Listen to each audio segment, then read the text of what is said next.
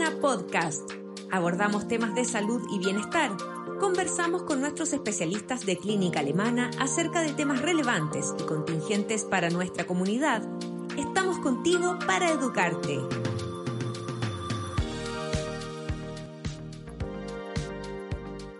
Están? Junto con saludarlos, les cuento que hoy conversaremos sobre la relación entre el COVID y la diabetes. Para eso nos encontramos con la doctora Christel Strothhoff. Ella es diabetóloga de nuestra clínica y nos contará más sobre este tema. Bienvenida, doctora, y muchas gracias por acompañarnos el día de hoy. Hola, ¿qué tal? Muchas gracias por la invitación. Doctora, este es un tema que está eh, muy eh, en boga, que se está hablando mucho sobre las enfermedades de base y el COVID. Em, debido a esta contingencia, eh, ¿Por qué la diabetes es una de las enfermedades eh, de riesgo en el fondo para quienes puedan contraer COVID? Bueno, yo creo que es importante que, partamos aclarando que si bien inicialmente muchos pensábamos que las personas con diabetes tenían más riesgo de contagiarse de COVID, hoy sabemos que eso no es así que las personas con diabetes tienen el mismo riesgo de contagiarse. Lo que es diferente es que las personas con diabetes tienen más riesgo de eh, tener una mala evolución producto de la infección por COVID. Es decir, eh, si una vez ya contagiados, tienen más riesgo de requerir ventilación mecánica, llegar a unidades de pacientes críticos, incluso tienen un 50% más de riesgo de fallecer por coronavirus. Por lo tanto, no es lo mismo en el fondo eh, decir que hay más riesgo de contagiarse versus que hay más riesgo de tener algún eh, mala alguna mala evolución producto del contagio, que es lo que estamos viendo efectivamente en nuestros pacientes con diabetes. Y claro, eh, efectivamente son pacientes de riesgo y estamos tratando de estudiar por qué. No tenemos claridad, pero probablemente hay dos mecanismos principales que podrían influir. El primero es que los pacientes con diabetes tienen, muchos de ellos tienen defectos en la inmunidad. Cuando nosotros tenemos alguna infección, la que sea, en nuestro cuerpo se activan diferentes mecanismos para poder combatirla. Y la verdad es que varios de esos mecanismos se ha visto eh, no solamente con COVID, sino que también otras infecciones que están eh, deteriorados, dañados, afectados en los pacientes con, con, diabetes y por lo tanto es más fácil que esta infección se propague mayormente dentro del cuerpo y tenga efectos negativos. Y otra cosa es que esto no solamente para los pacientes con diabetes, sino que en general para los pacientes que tienen enfermedades metabólicas, ya sean diabetes, sobrepeso también, obesidad, que eh, son pacientes que tienen algún grado de inflamación producto de estas enfermedades en el cuerpo. Y cuando nos infectamos, por ejemplo, por coronavirus, muchas veces la, respuesta a la infección puede ser hasta más dañina que la infección misma. Entonces, la infección produce un estado proinflamatorio muy potente y que este estado inflamatorio podría ser mayor si es que ya tenemos algún grado de inflamación crónica, como por ejemplo está presente en pacientes que tienen diabetes o sobrepeso o obesidad. Por lo tanto, se desencadena un, fenómeno inflamatorio muy potente y que puede tener los efectos adversos y, eh, y, desencadenar las malas evoluciones que conocemos. Por lo tanto, yo diría que probablemente esos dos mecanismos principalmente, un defecto en la inmunidad en los pacientes con diabetes y un estado proinflamatorio previo que se ve exacerbado por la infección. Y una vez que una persona eh, con diabetes eh, se contagia con COVID y se recupera, ¿tiene algún efecto eh, más fuerte o más marcado que una persona que, por ejemplo, era sana?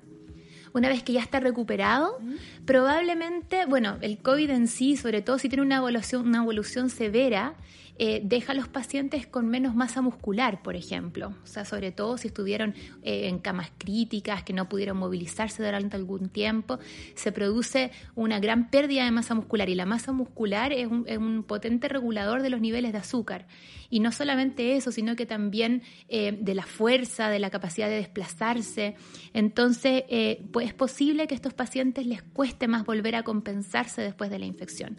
Además, también, cuando, sobre todo en los, en los que evolucionan mal, eh, se ocupan algunos medicamentos que son los corticoides que producen elevaciones en los niveles de azúcar. Entonces, si ya tengo diabetes, esa elevación va a ser todavía más marcada y por lo tanto puede ser que me cueste más compensarme de la diabetes. ¿Y puede que eh, evolucione su diabetes a una más eh, grave, por decirlo así?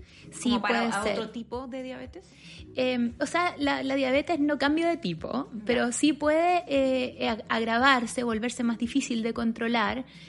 por ejemplo, puede ser que sea un paciente que antes estaba bien compensado solamente con hipoglicemiantes o pastillas y que empieza a requerir insulina.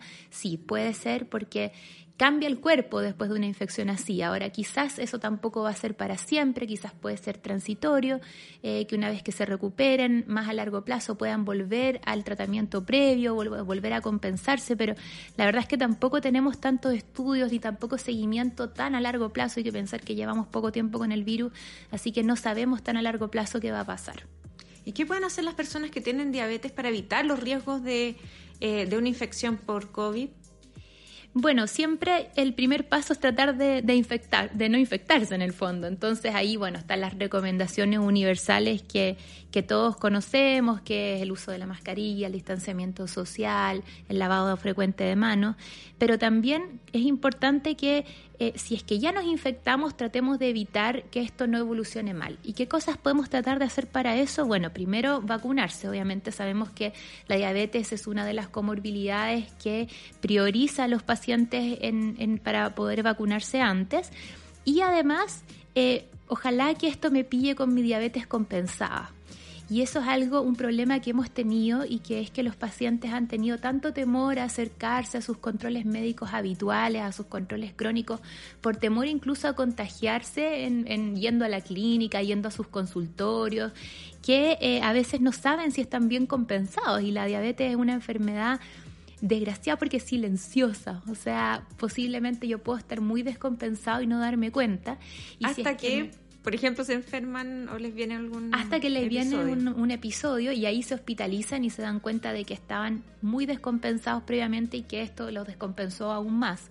Pero sabemos que si un paciente está compensado de la diabetes, es menos probable que evolucione severo a que si estaba previamente descompensado. Así que es importante no dejar de lado los controles crónicos, ver efectivamente si estoy o no estoy compensado de mi diabetes eh, y si es que no lo estoy, compensarme no solamente para el coronavirus, digamos, pero porque igual las otras cosas siguen pasando, ¿no? La, la, la evolución de la enfermedad sigue ocurriendo, los problemas en el riñón, etcétera. Entonces, sin duda es importante no descuidar los controles crónicos y tomando todas las precauciones del caso, ir eh, a ver a nuestros tratantes.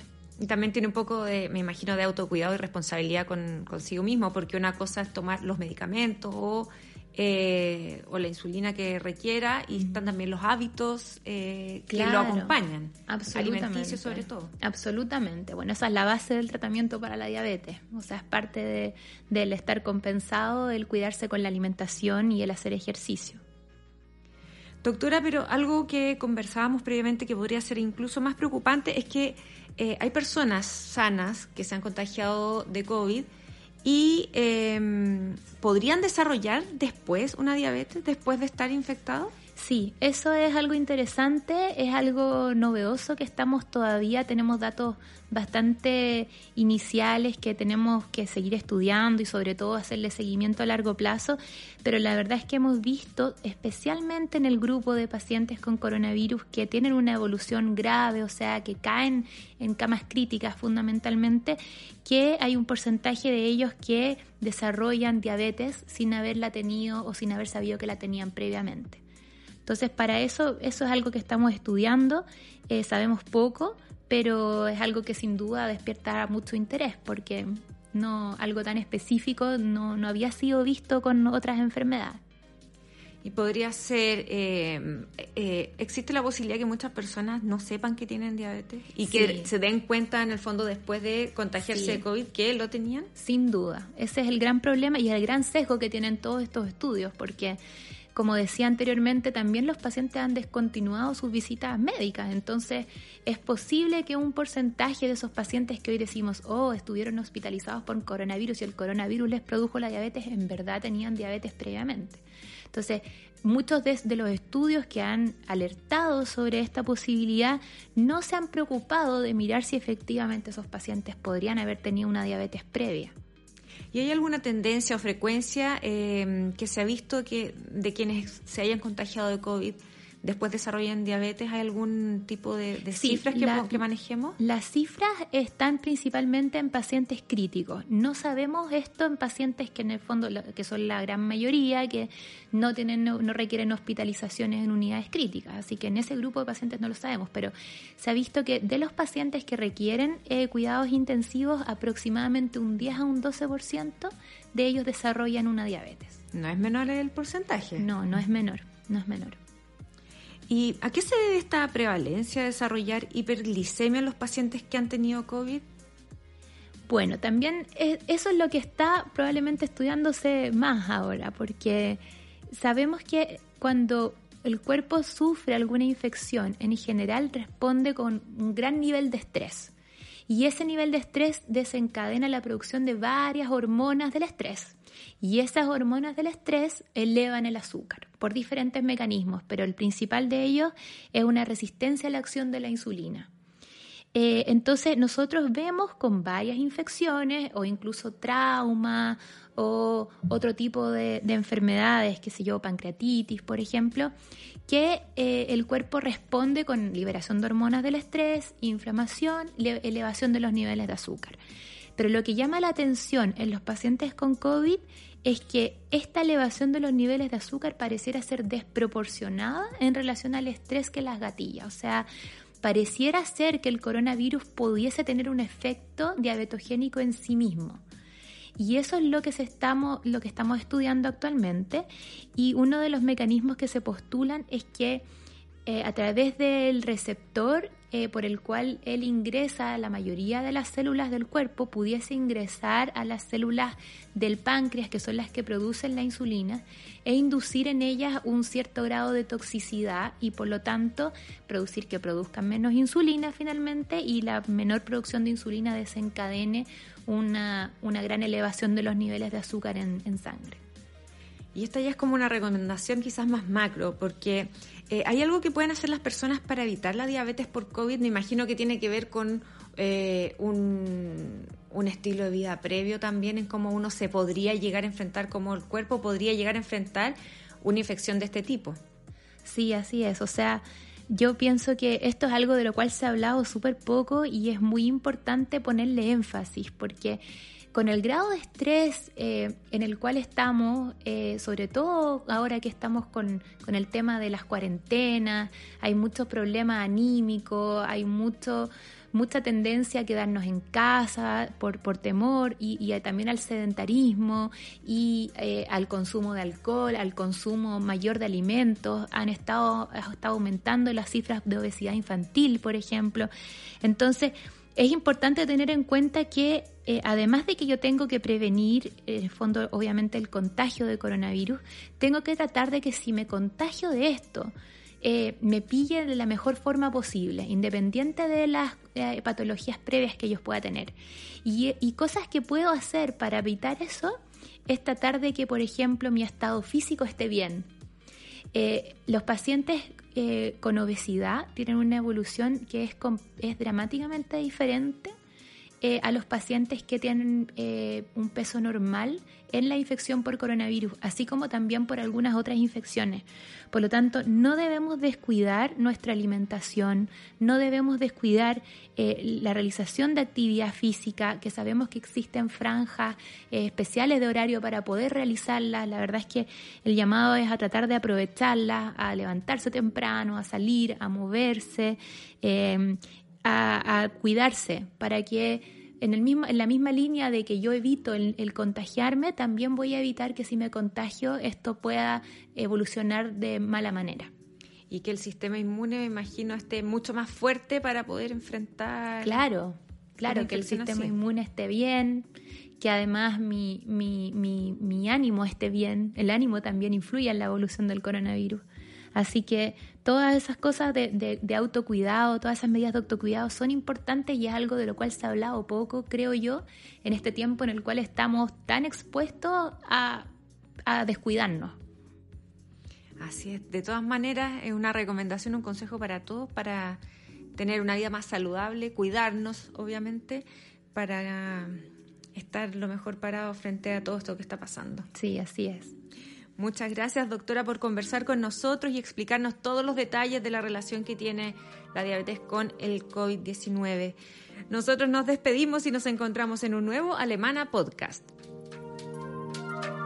Síguenos en nuestras redes sociales y visita nuestro sitio web alemana.cl. Nos vemos en otro Alemana Podcast. Clínica Alemana. Si es tu salud, es la alemana.